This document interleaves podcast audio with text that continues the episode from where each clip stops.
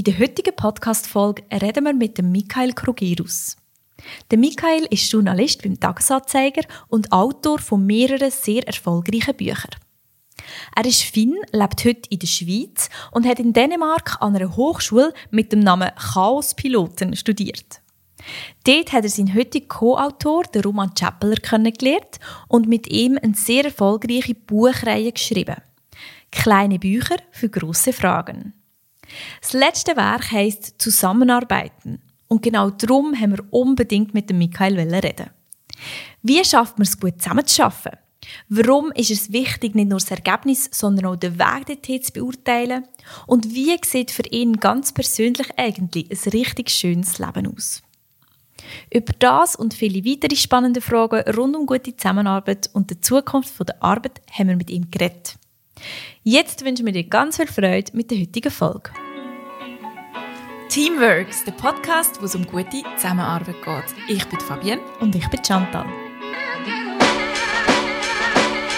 Ja, mega schön bist du heute da, Michael. Wir freuen uns mega. Vielen Dank. Da wolltest du dich gerade mal selber vorstellen, wer du bist und was du machst. Ja, gerne. Also ich heiße Mikael Krogerus. Ich komme ursprünglich aus Finnland oder aus dem schwedischsprachigen Teil von Finnland. Ähm, ich spreche aber so gut Deutsch, weil ich als Kind äh, eine längere Zeit in Deutschland gelebt habe und da Deutsch gelernt habe. Und ähm, zurzeit lebe ich in der Schweiz schon seit mehreren Jahren. Ähm, und ich arbeite als Journalist beim Magazin des Tagesanzeigers. Aber so nebenberuflich, aber ein bisschen auch äh, von der, vom Herzen her hauptsächlich arbeite ich hier mit Roman Chappeler zusammen sozusagen meinem Co-Autor oder Co-Denker auch, mit dem ich seit vielen Jahren schon äh, so kleine Bücher rausgebe, in denen wir versuchen, relativ komplexe Theorien recht einfach zu erklären, indem wir immer so ein Diagramm zeichnen, also es visualisieren und in kurzen Sätzen erklären, worum es geht. Und in diesen Büchern geht es um so Themen, die eigentlich alle was angeht, also die niemand richtig gut kann, zum Beispiel, wie man sich richtig entscheidet, oder eben, wie jetzt im neuesten Buch, wie man eigentlich besser miteinander zusammenarbeitet. Ja. Das ist mega cool. Also ich muss dazu sagen, wir geben ja unsere Coaches, wir sind ja als Coaches auch unterwegs und wir geben unseren Coaches immer passend zum Thema eins von euren Büchern mit. das ist so wirklich, also ganz viele ähm, ja, haben daheim irgendein Büchlein von euch stehen, wo schon mal bei uns sind. Und wir haben immer mega gutes Feedback über, weil es so anschaulich ist und auch gleichzeitig so, es sind so kleine, so, so kleine Bitzchen, wo man ganz gut kann greifen kann und einfach sich mal in ein Thema wieder denken oder wieder so Inspiration holen. Zum Beispiel auch Fragen finde ich auch mega cool. Also, ja, wirklich sehr coole Buchreihe. Definitiv. Danke, das freut mich zu hören. ja, du und der Roman, ihr habt euch ja in einem sehr speziellen Studiengang kennengelernt. Zumindest tönt er sehr speziell. Chaos-Piloter, wenn ich das richtig ausspreche. Was lehrt man dort? Sehr gute Frage. Also äh, das ist eine Hochschule tatsächlich in Dänemark. Und Dänemark hat ja ein sehr liberales Bildungssystem. Das heißt, äh, da kann man mal schnell eine Hochschule werden. Und ähm, die Chaos-Piloten, die wurden 1991 gegründet von einem Mann namens Uffe Elbeck, der im Prinzip damals mit äh, so Jugendlichen gearbeitet hat, die so ein bisschen auf die schiefe Bahn gekommen waren. Und seine These war, dass diese Jugendlichen ja nicht nur viele Probleme haben, sondern vielleicht aber auch viele Fähigkeiten, die aber nicht abgerufen werden in einem normalen Bildungssystem oder in einer herkömmlichen Institution. Und er nannte diese Schule auf Dänisch Frontlöperne, also die Vorläufer. Und ähm, daraus wurde dann nach und nach aber eher so eine Art Hochschule, eine Weiterbildungsmöglichkeit, weil er festgestellt hat, dass ja ähm, die Welt sich eigentlich in einem Chaos befindet. Und zwar nicht nur für Leute, die vielleicht Schwierigkeiten haben, sondern eigentlich für alle. Also gesellschaftlich, beruflich, ist alles ständig in Bewegung, auch persönlich.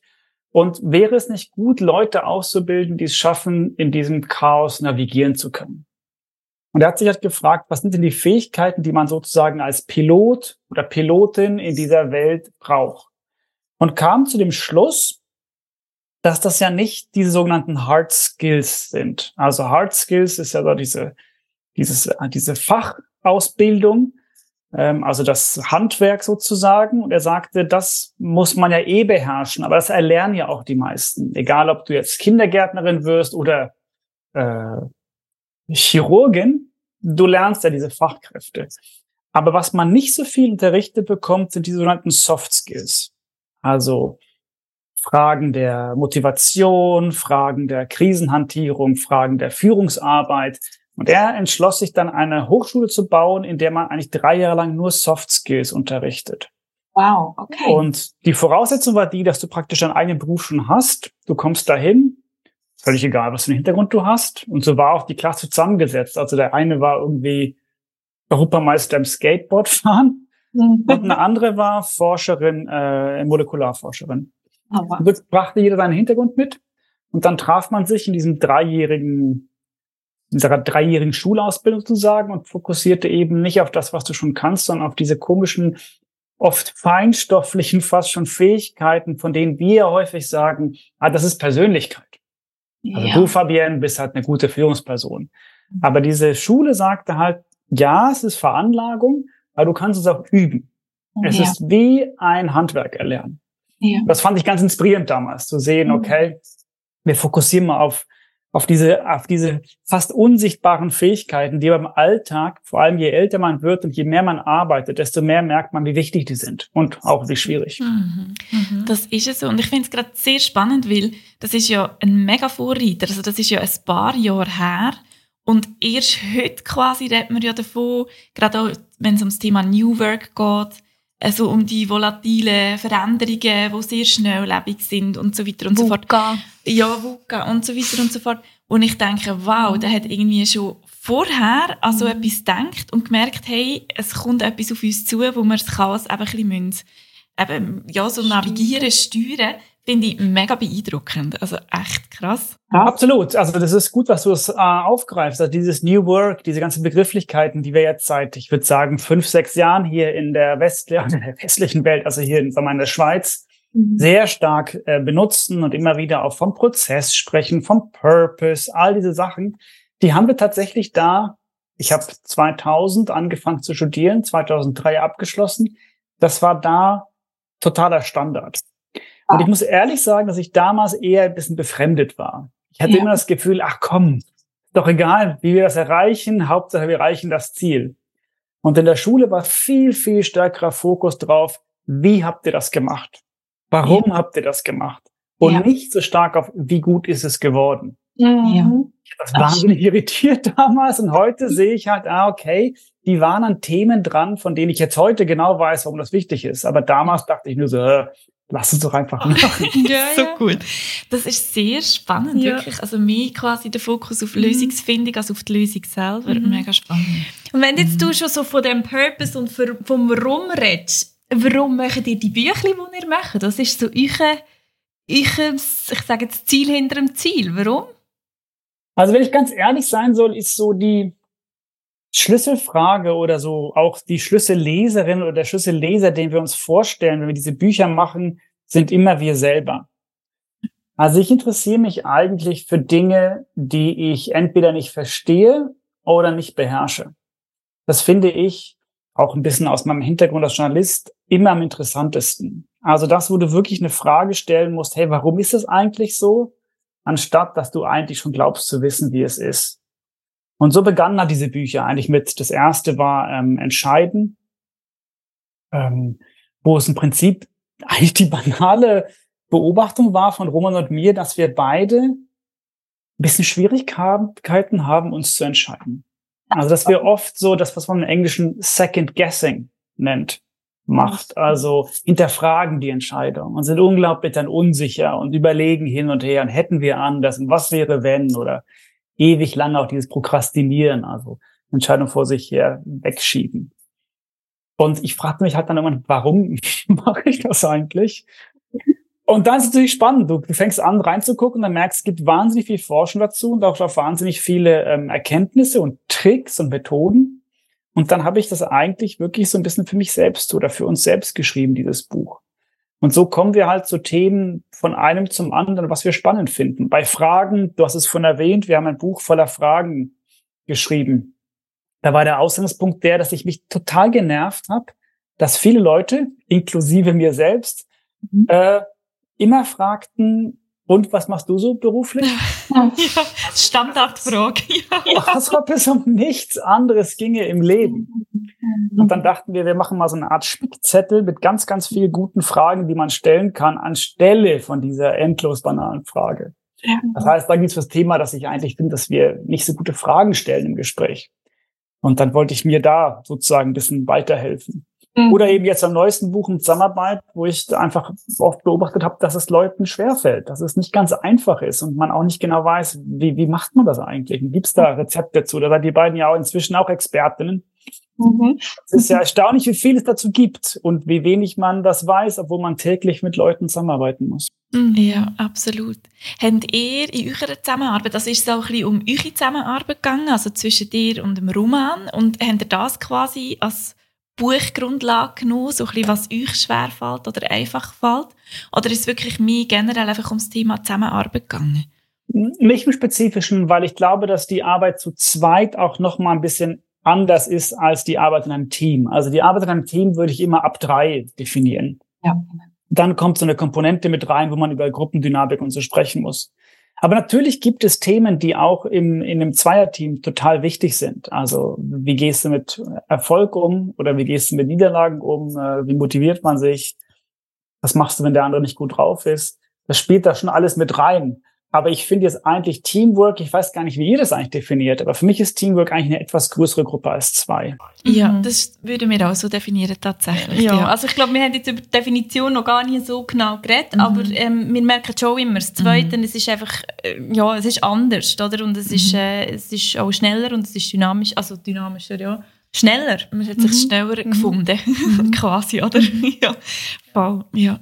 Was ist so bei der Recherche? Gibt es irgendetwas, wo du sagst, hey, das müssten eigentlich alle Teamleader oder alle, die in einem Team arbeiten, wissen? Also was mir zurzeit eigentlich am meisten am Herzen liegt, ist, dass ich glaube, dass eine Eigenschaft sehr wichtig ist, die man zwar, ähm, die attestiert man vielen Leuten, aber man unterschätzt sie. Und das ist Freundlichkeit. Ich glaube, dass Freundlichkeit so eine Art Geheimwaffe des 21. Jahrhunderts ist. Ich glaube, dass wir das total systematisch unterschätzen. Und das ist auch untersucht worden. Es gibt eine ganze Reihe von Untersuchungen, wo festgestellt wurde, dass Menschen, Kinder wie Erwachsene, die Wirkung von Freundlichkeit total falsch einschätzen. Das heißt, was wir nicht begreifen, ist, dass es ist ganz einfach für uns, freundlich zu sein. Es kostet wirklich nichts, jemanden anzulächeln, jemanden mit dem Namen anzusprechen, kurz mal innezuhalten und zu fragen, hey, was machst du gerade? Kurz mal die Frage zu stellen, kann ich dir helfen? Also diese wirklich kleinsten Gesten, die wir fast schon so als Höflichkeit abtun. Diese Gesten halten wir für total banal. Aber die Wirkung solcher Gesten auf das Gegenüber ist gewaltig. Ja. Also eine kleine freundliche Geste, das wissen wir umgekehrt auch, wenn wir es erleben, das kann unseren Tag retten. Auch wenn alles andere schief ist, wenigstens hat mich meine Nachbarin im Flur einfach freundlich angelächelt. Und diese sozusagen Zauberkraft der Freundlichkeit, denke ich, ist zum Beispiel im Team, vor allem von Führungspersonen, wird das ein bisschen unterschätzt. Ja. Ich glaube, wir alle kennen ja äh, Führungspersonen, die freundlich sind. Und ich meine damit gar nicht falsche Freundlichkeit, sondern ich meine ehrliche Freundlichkeit. Und ähm, das würde ich irgendwie so ein bisschen, also eigentlich allen Menschen, ans Herz legen, morgens in den Tag zu starten, nicht mal mit der mit der Idee, heute habe ich einen super produktiven Tag oder heute möchte ich sehr erfolgreich sein oder heute möchte ich joggen gehen oder heute möchte ich das, das, das, das für mich machen.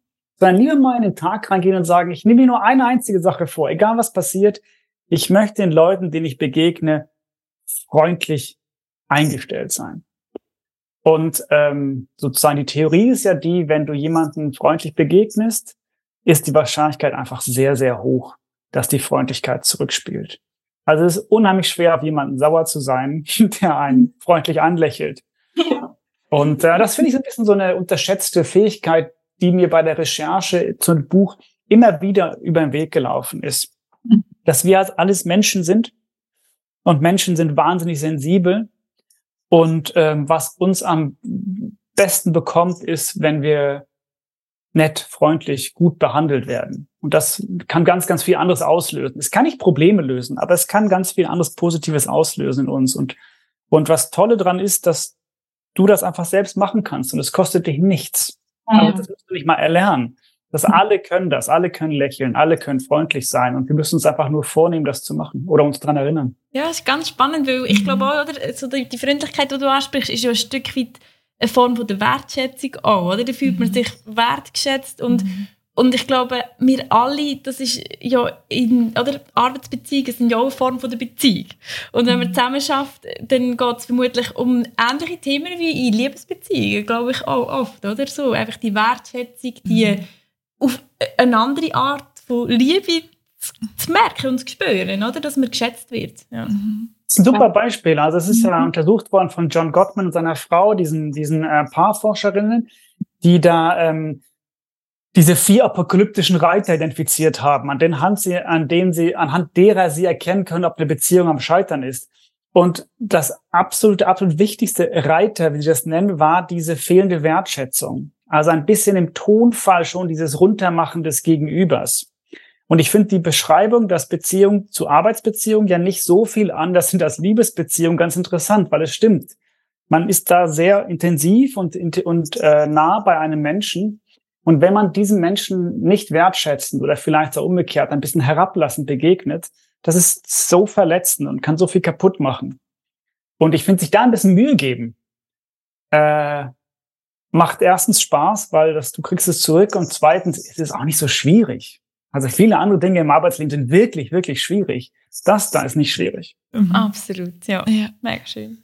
Ich finde auch, gerade Freundlichkeit, also wenn man so an die Wirtschaftswelt denkt, ist ja das jetzt nicht etwas, wo man einem, einem Leader oder einer Leaderin würde unterstellen, quasi, das ist ein mega freundlicher Chef, so. oder? Und eigentlich wäre es ja mega schön, wenn das irgendwie auch so eine Sozialkompetenz wäre, die gefragt ist, quasi, mhm. oder? Und nicht einfach nur, eben wie du sagst, die Hard Facts wären wir wieder beim Anfang, sondern eben auch die Soft Skills ähm, viel mehr in den Vordergrund kommen. Hast du das Gefühl, wenn du so ein bisschen in die Arbeitswelt hineinschaust, dass die Soft Skills durch New Work und durch die, durch die Themen, die im Moment so ein bisschen aufkommen, mehr in den Vordergrund treten? Oder hast du das Gefühl, das ist eine Illusion, dass sich das so ein bisschen durchsetzt? Das ist eine große Frage. Äh, eine sehr wichtige Frage. Ich, ich kann da nur spekulieren von meinen Beobachtungen. Also ich, ich würde sagen, dass auf so einer diskursiven Ebene sind diese Begriffe sehr, sehr wichtig geworden. Also du liest überall äh, von Achtsamkeit, du Servant Leadership. Es ist ganz klar, dass das Themen sind, die jetzt, wenn du dich jetzt positionieren willst als Führungsposition, als Führungsperson, musst du diese Begriffe drauf haben.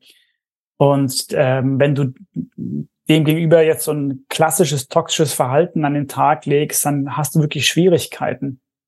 Aber ich glaube, in der Praxis kollidiert diese ganze New Work-Thematik ein bisschen mit dem Wirtschaftssystem, in dem wir uns noch bewegen. Also wenn es wirklich knallhart immer nur um Profit und Wachstum geht und Quartalszahlen und damit zusammenhängt vielleicht auch um Sparmaßnahmen und Entlassungen, dann ist das schon sehr schwierig, das zusammenzubringen mit diesem neuen Zugang zu einer, sagen wir, etwas menschlicheren Führungsform. Ja. Und ich glaube, diesen Spagat, den kriegt man nicht hin. Ich glaube, ein Stück weit wird irgendwann der Punkt kommen, wenn du wirklich ein, in Anführungsstrichen jetzt menschenfreundliches Unternehmen haben willst, dann wird vielleicht der Preis der sein, dass du nicht jedes Quartal äh, bessere äh, Zahlen vorlegen kannst. Ja. Also ich glaube, wir müssen uns ein bisschen über diese sogenannten KPIs unterhalten. Also mhm. vielleicht müssen wir uns ein bisschen lösen von diesen Gewinnmaximierung und hinkommen dazu, dass ein KPI auch sein könnte, Mitarbeiterzufriedenheit oder ja. äh, also ich weiß gar nicht, wie man es messen kann. Da geht es ja schon mal los. Es ist ganz mhm. schwer zu messen, ob Menschen sich wirklich wohlfühlen. Aber das fände ich so einen, eine KPI-Verschiebung, die ich, glaube ich, massiv wichtig finde, weil beides geht, glaube ich, nicht ja. knallhart wachsen und neoliberal denken und parallel mhm. aber freundlich sein. Äh, ich glaube, das stimmt. Ja, aber dann geht es ja dann irgendwie wieder darum, was ist Wohlstand, ein, ein Stück weit, oder? Wenn, ja. wenn ist man mhm. erfolgreich? Ist das eben, wenn, mhm. wenn viel Geld um ist oder wenn es den Menschen gut geht, oder? Das ist so ein bisschen die Thematik. Also finde ich extrem spannend und ich glaube auch, das ist ähm, nicht so einfach mhm. zu beantworten und eben kann man nur spekulieren, wie das, wie das sich entwickelt und rauskommt. Mhm. Ja, oder sich selbst auch fragen, was ist denn für mich Erfolg? Mhm. Ja. Und zwar nicht so, hey, was will man jetzt gerne hören, sondern wirklich sagen, was ist mir eigentlich wirklich wichtig? Mhm. Und ich glaube, dass wir einfach sehr, sehr viel erzählt bekommen in unserer Gesellschaft, dass materieller Erfolg das Wichtigste ist. Ja. Also Wohlbefinden, das kann man jetzt auf äh, Instagram posten. Mein Erfolgsfaktor ist, dass ich mich wohlfühle, dann kriegt man 1000 Likes. Aber die Wahrscheinlichkeit, dass du, wenn du ehrlich mit dir selbst bist, sagst, ich brauche aber auch noch 1000 Franken, das ist ja auch nicht verkehrt. Das heißt, da ist es auch eine Schwierigkeit für sich selbst zu gucken, wie, wie gehe ich damit um, weil allein von Freundlichkeit werden wir auch nicht leben können.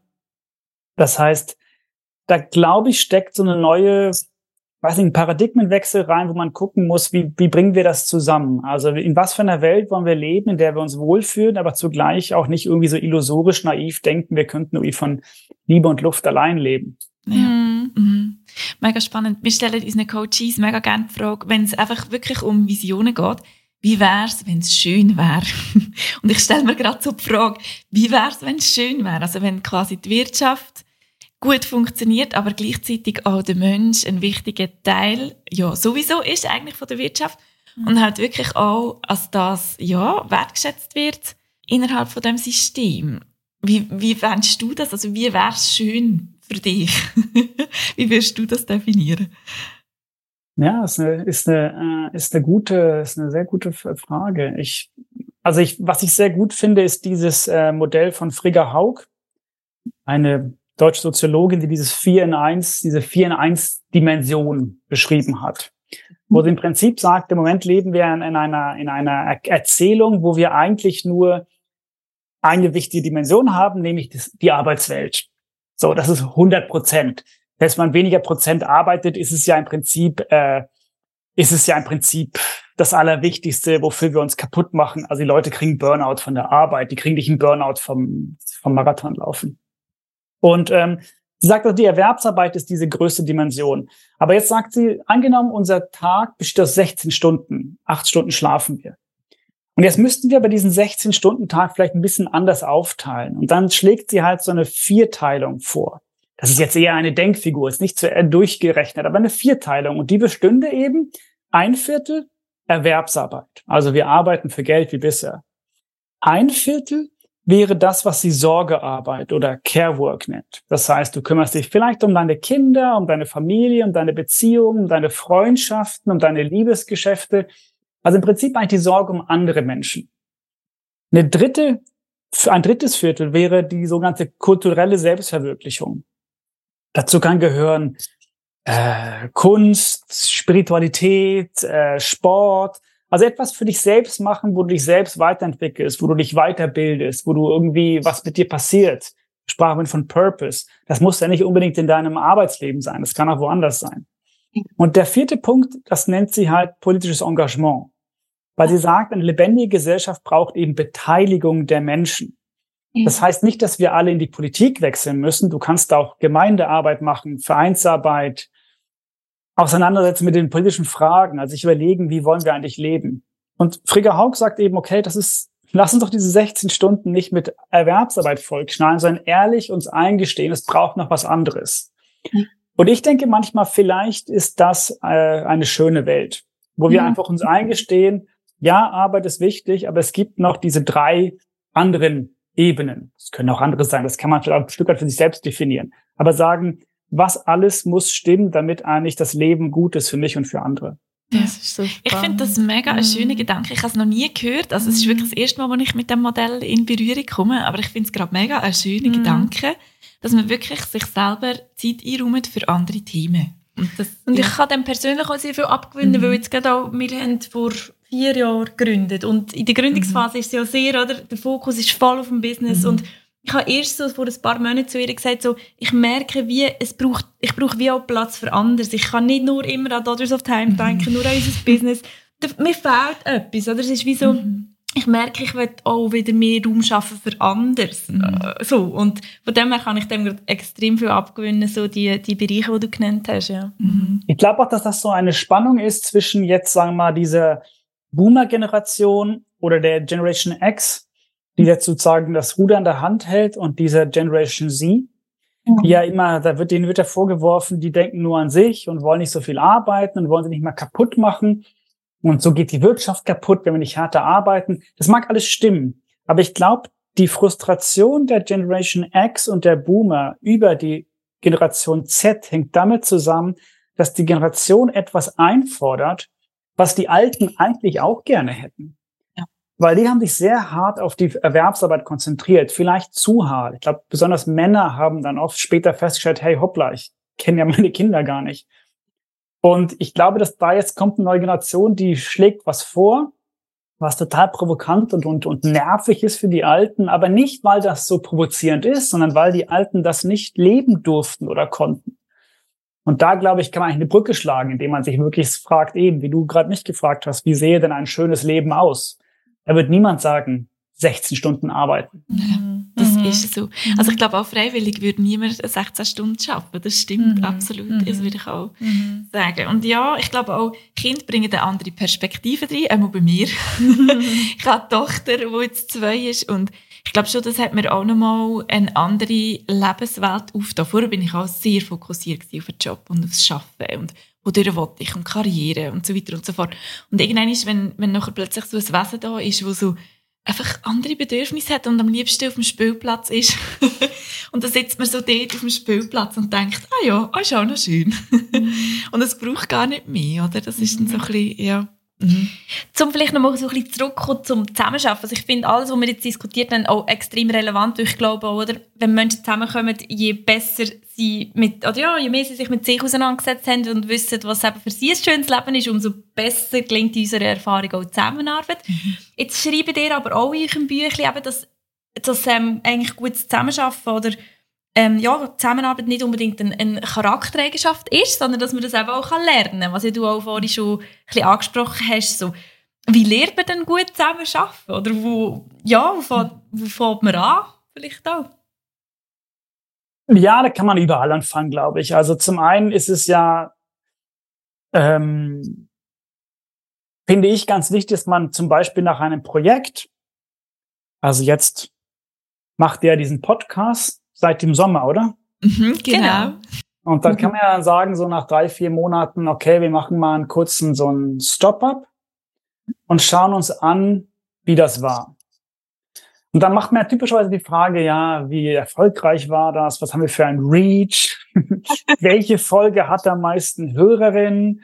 Wollen wir das Thema einfach nochmal machen? Oh, die Folge hatte überhaupt keine Hörerin. Wir schauen sehr stark auf das Produkt. Mhm. Und ich glaube, bei Zusammenarbeit kann man zum Beispiel auch fragen, ja, wenn die so erfolgreich war, wie haben wir da zusammengearbeitet, damit das so wurde? Also, was ich anfangs sagte von dieser Schule der Chaospilot, dass immer wieder auch gefragt wird, wie sind wir da hingekommen? Ja.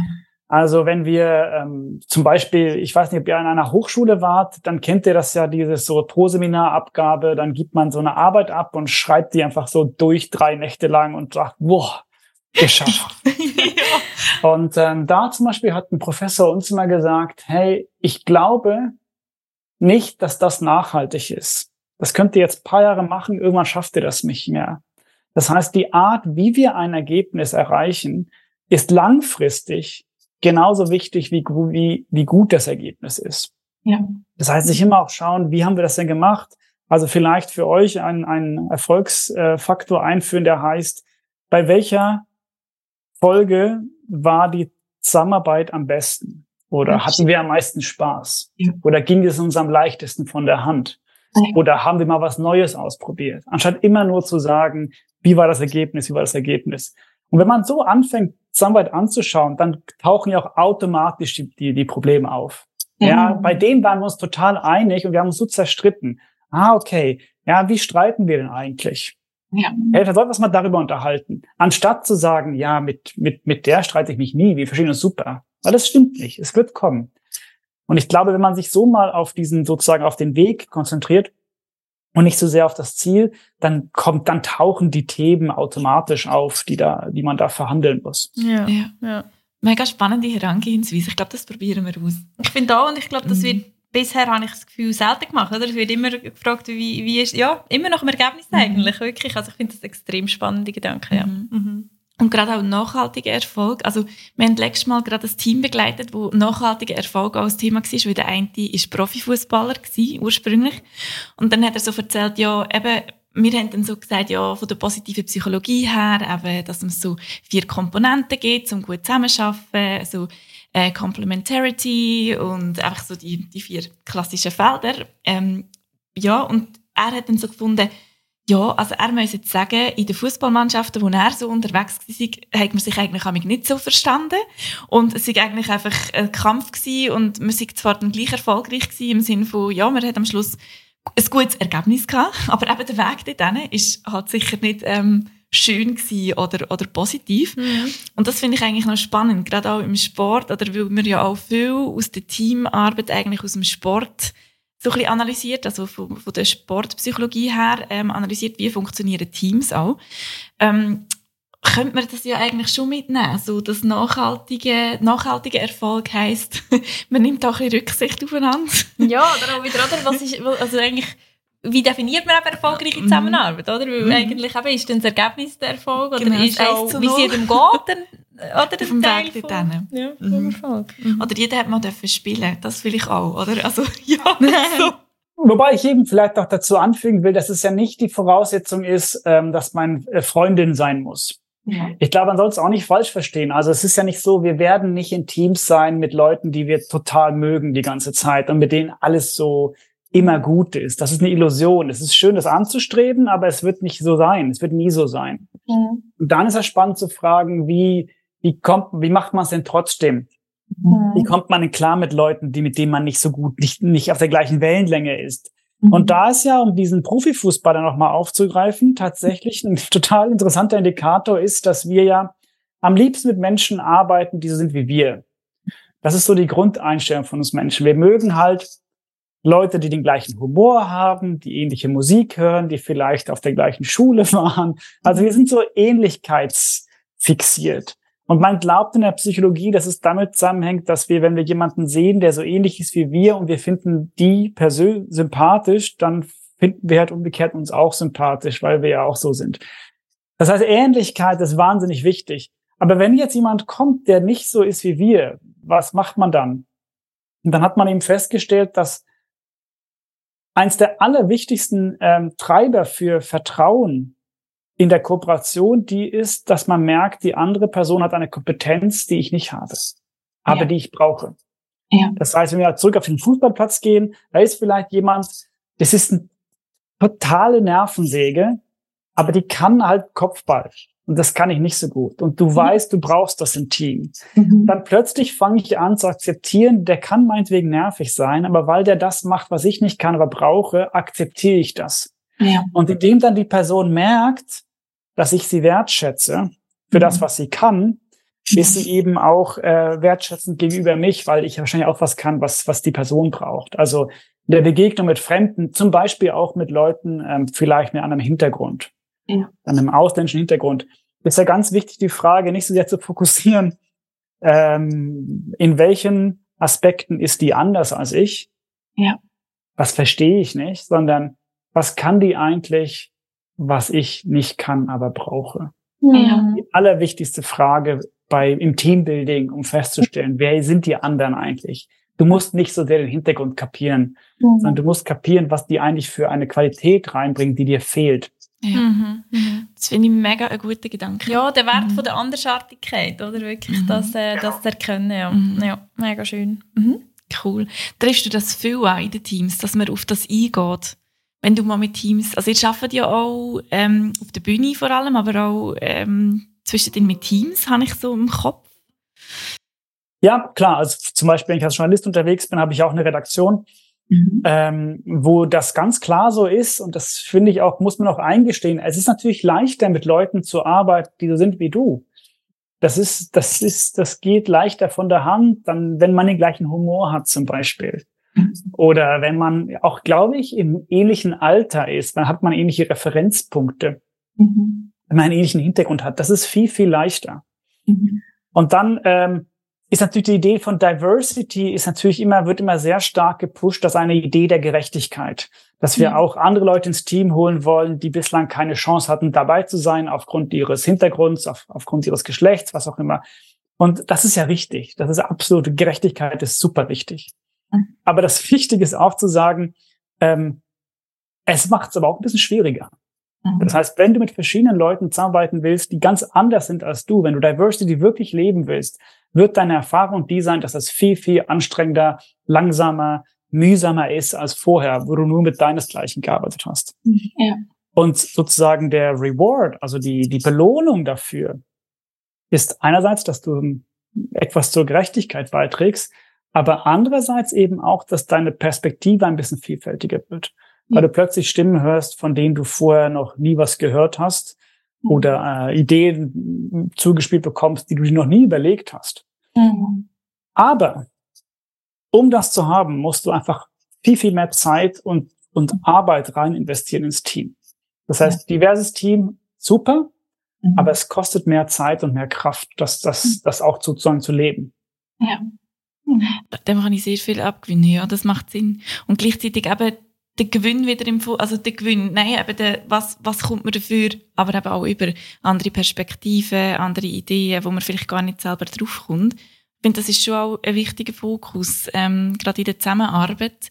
Gleich und gleich gesinnt sich gern, aber dann wird es auch irgendwann ein bisschen langweilig, oder? Weil man, hat dann, man ist dann relativ schnell einig, ah ja, machen wir es so, ja, ist gut, super. Und dabei kann man vielleicht den Prozess ganz anders organisieren und er wäre viel einfacher, wenn man nur einmal mit jemandem würde reden, der ein bisschen anders aufs Thema schaut, quasi, oder? Mhm. Mhm. Absolut, absolut. Ja, ich glaube, wir kommen langsam schon zum Ende. Es war mega spannend gewesen, auch von dir zu hören, wie du auf die Zusammenarbeit schaust. Und ähm, ja, danke vielmals für all die Insights. Mhm. Vielleicht noch eine allerletzte Frage, wenn wir nochmal so ein bisschen zusammengefasst ähm, oder wenn du nochmal so ein bisschen zusammengefasst würdest sagen, was, was denkst du, was müssen wir, also die Zukunft wird ja auch immer im Jetzt gestaltet. Also was wir heute machen, oder, das, das gestaltet unsere Zukunft. Was müssen wir heute anders machen, damit die Zusammenarbeit in der Zukunft besser wird? Ja, ich bin nicht so der Freund von so einfachen Lösungen. Ich, ich, das ist so vielfältig. Ich glaube, es gibt ganz, ganz viel, was, wo man ansetzen kann. Wichtig wäre vielleicht, sich einfach einzugestehen, dass wir da was machen müssen. Ja. Also, dass sich eigentlich einfach jedes Team überlegt, wie arbeiten wir eigentlich zusammen? Also, was sind denn die Schwierigkeiten? Weil es ja ganz wichtig ist, darauf hinzuweisen, dass die Leute kündigen ja zum Beispiel nicht, weil sie einen schlechten Lohn haben oder weil sie äh, den Job doof finden, sondern weil sie die Führung nicht mögen. Das ist der Hauptkündigungsgrund. Und Zusammenarbeit hat ja was mit Führung zu tun. Das heißt, sich einfach überlegen, was genau stimmt eigentlich bei unserer Zusammenarbeit nicht. Und dort anfangen, anstatt sich zu überlegen, ähm, diesen einen Punkt, wenn wir diesen Schalter umlegen, wird alles gut, weil das, glaube ich, solche Allheilmittel gibt es nirgends, auch nicht bei der Zusammenarbeit. Aber sich so ein bisschen fragen, ähm, was läuft schief oder auch umgekehrt, wenn es gut läuft, was ist eigentlich, warum was ist es eigentlich, was wir so gut finden? Und dann darauf aufbauen. Das fände ich schon wichtig. Also so ganz ein ehrlicher Blick. Ja, genau. Ganz ehrlicher Blick eigentlich auf das Thema werfen. Mhm. So. Mhm. Mhm. mhm. Und davon darüber reden. Ja. Mhm. Schön, wunderbar. Das ist Danke doch ein schönes Schlusswort. Vielen Dank, Michael, für das spannende Gespräch. Danke euch, vielen Dank. Schön bist du heute dabei gewesen. Wenn dir der Podcast gefallen hat und du unsere Arbeit willst unterstützen willst, dann empfehle ihn gerne weiter und bewerte ihn auf deiner Lieblingspodcast-Plattform. Wenn du das Gefühl hast, dein Team oder du könntet von einem professionellen Coaching profitieren, dann findest du uns online über daughtersoftime.ch.